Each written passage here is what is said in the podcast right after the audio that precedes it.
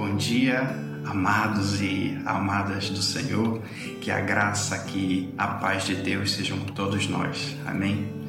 Meus queridos, é muito comum em, em várias igrejas, inclusive nós temos também esse costume, que no final da, da, da dos cultos públicos, né?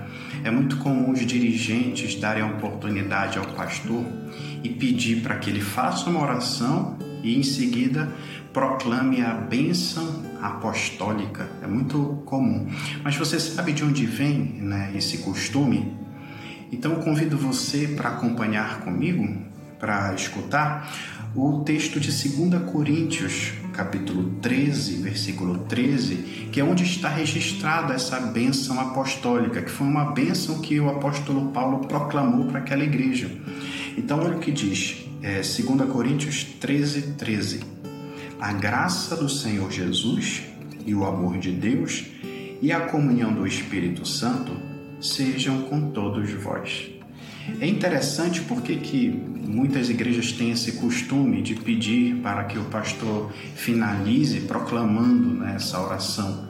É porque, irmãos, é, essa bênção do apóstolo Paulo, que o apóstolo Paulo clamou para a igreja de Corinto, ela faz referência ao Deus Trino, Deus Pai, Deus Filho e Deus Espírito Santo.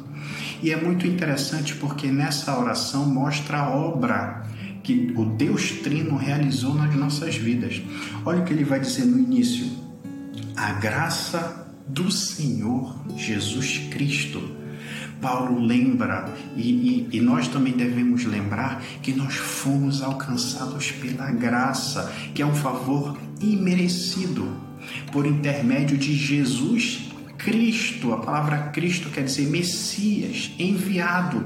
Jesus, Deus Filho, veio a este mundo, foi enviado e a sua obra de redenção mostrou a grande graça de Deus para conosco. Também Paulo faz referência ao amor de Deus. A Bíblia diz que Deus Pai nos amou de tal maneira que deu seu Filho. A Bíblia diz que ele nos amou quando ainda éramos pecadores, mas ele nos amou e de forma imerecida derramou essa graça sobre nós. Foi tão grande amor. João 3,16 diz que é ele nos amou de tal maneira, não dá nem para expressar. E ele finaliza falando: e a comunhão do Espírito Santo. Queridos, estávamos na lama do pecado, estávamos mortos em nossos delitos e pecados. Por intermédio de Jesus Cristo, nós fomos alcançados pela graça. Deus expressou seu amor para conosco e, quando Ele nos resgatou, Ele nos selou com o Espírito Santo de Deus. Nosso relacionamento com Deus estava rompido, mas por intermédio dessa grande obra do Deus Trino, agora a nossa comunhão com Deus foi restaurada e temos novamente paz com Deus e podemos ter paz com os irmãos por intermédio da obra do Espírito Santo. Então perceba, irmãos, nessa oração que nós possamos relembrar do grande amor, da grande obra de, do Deus Trino para conosco, a graça do Senhor Jesus que foi derramada sobre nós, o grande amor de Deus, o Pai.